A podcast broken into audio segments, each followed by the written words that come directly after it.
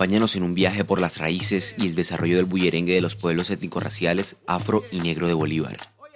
Bullerengue Ambulante es el podcast sobre bullerengue como expresión cultural y musical que cohesiona la tradición oral, la historia y la afrocolombianidad en la región caribe. Este programa es producido por Carolina Colpas, Levis Núñez y José Estupiñán, con la narración de este su servidor, Eddie Stoff. Bullerengue Ambulante, Cantos y Lamentos de las Matronas del Caribe, una serie podcast sobre periodismo cultural. Capítulo 4. Historias ambulantes, la llamaría de los manglares.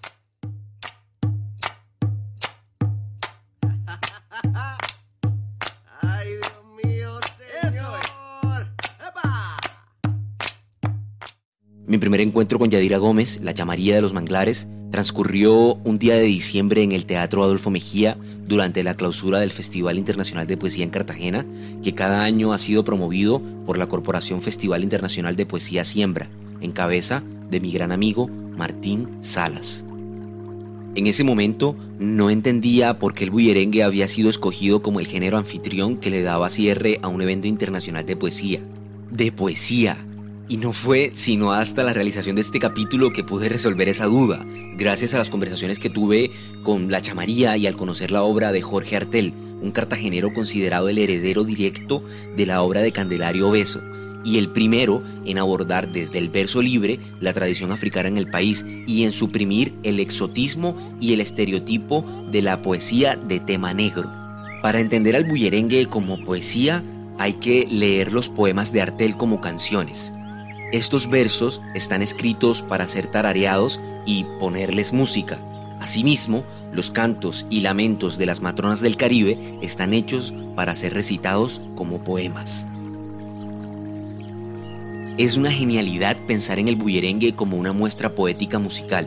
Por eso, ese día de diciembre en el Teatro Adolfo Mejía, en frente de cientos de espectadores nacionales e internacionales, Yadira Gómez proclamaba su música poética como parte de una identidad negra que además de conformar la simbiosis cultural reflejada en la música, la danza, las lenguas y los dialectos del Caribe, también transmitía la memoria de los procesos sociales, económicos y políticos que vivió esta región y que configuraron los modos de vida y las ideologías que ahora son representadas en el bullerengue.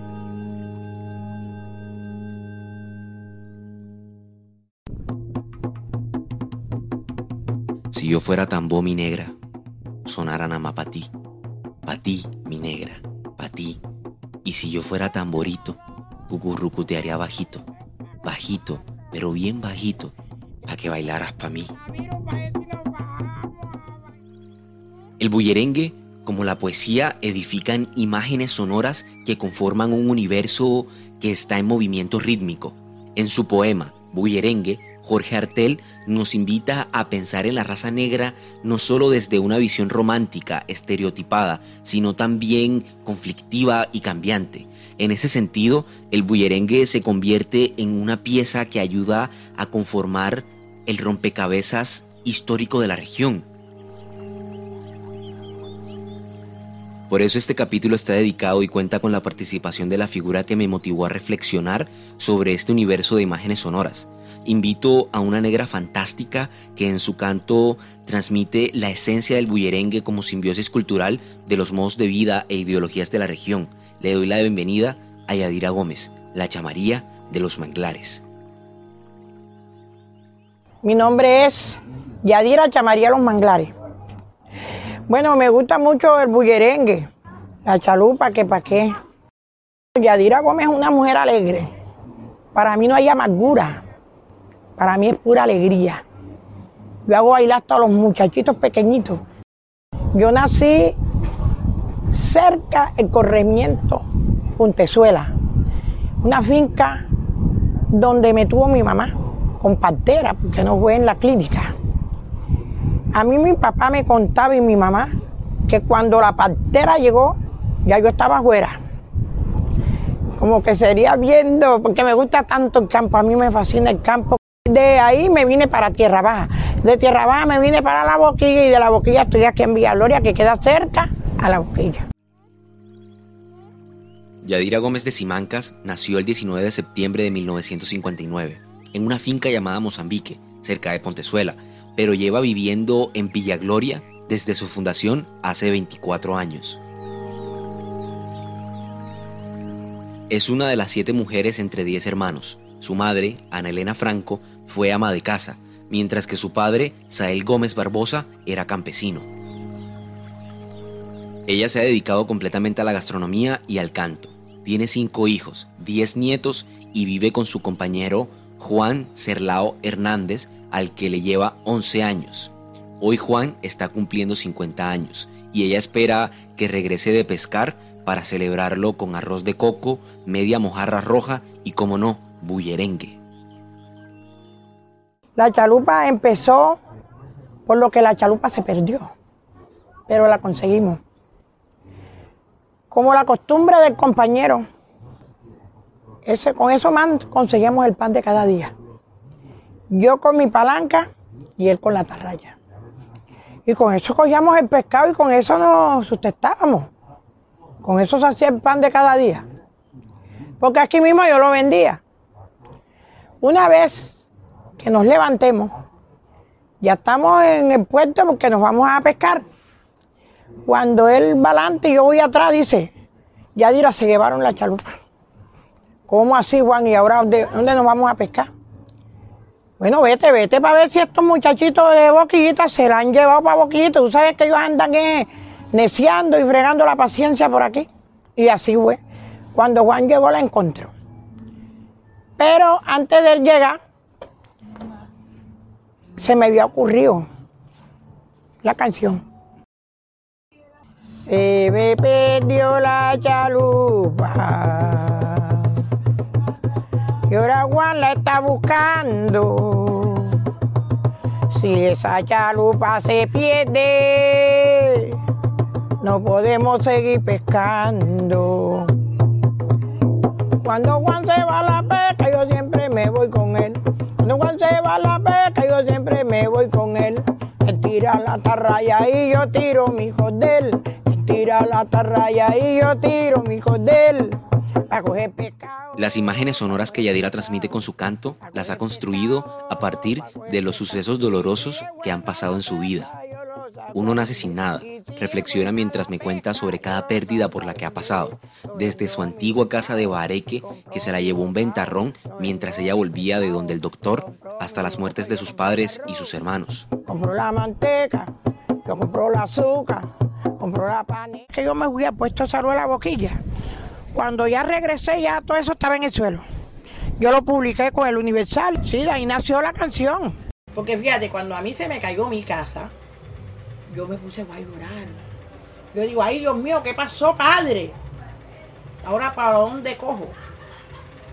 Ya, pero ahí me dio tristeza. pues sí, así que entonces yo cuando llego después de salud que encontré todo en el suelo, a mí me dio tristeza. Y de ahí nació la canción, porque yo lloré y después arranqué con canto. Sí, porque la convertí como que en la música. No se puede hacer. Si lloro, no va a aparecer la casa. Entonces mejor es Mejor cantar. es cantar y bailar. Mejor es cantar y bailar. Y enseguida compuse mi casa. Se cayó mi casa. Se cayó, se cayó. Casa se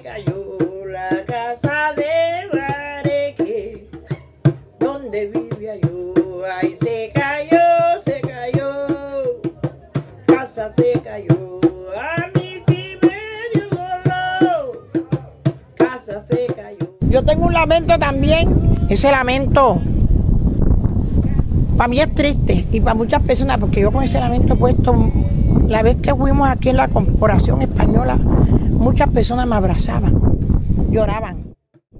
Se murieron mis abuelos, se murieron mis abuelas.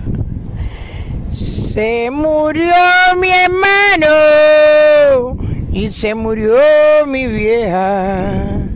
Cuando supe esa noticia, mi cuerpo se estremeció. Esa noticia tan mala que mi madre falleció. La Chamaría comenzó a componer desde que tenía 40 años, pero fue hasta hace tres años que conoció a Martín Salas, al que se le puede referir como su representante. Martín está en todas. Él la ha presentado con muchas personas y en una ocasión la llevó al hogar de Petrona Martínez durante su cumpleaños número 80 y le llevaron una torta y un canto alegre desde la entrada que le produjo lágrimas.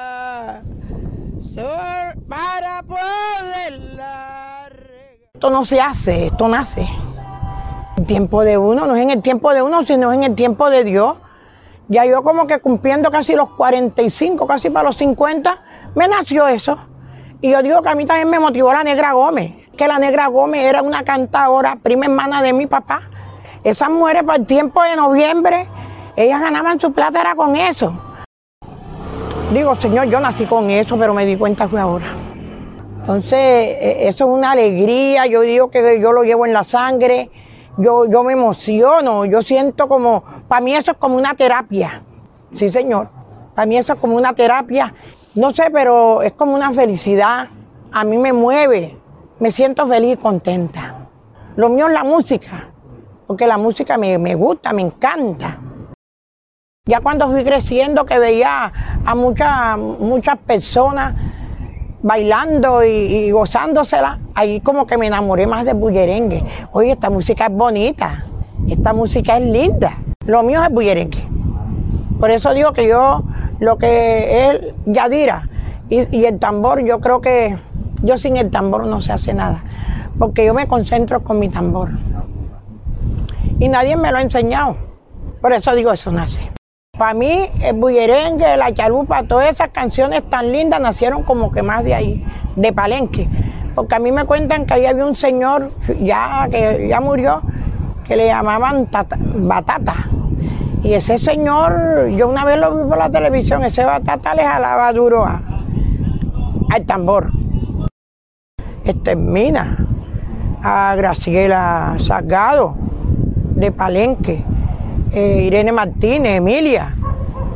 Bueno, de esas mujeres también, por medio de ellas también me he como concentrado más en el bullerengue. Sí, porque es que cuando yo las oigo ahí a cantar, eso me, me riza la piel como Amparito Grisales. Emilia era una mujer que, que, que para mí tenía una gracia tenaz. Ella se concentraba en esa música que eso, hasta una persona que estaba de luto de pronto hasta se movía, porque no se acordaba que estaba de luto, por la emoción. Porque cantaba lindo, porque cantaba bonito. Que yo me enamoré de esa música bullerengue, me enamoré del bullerengue.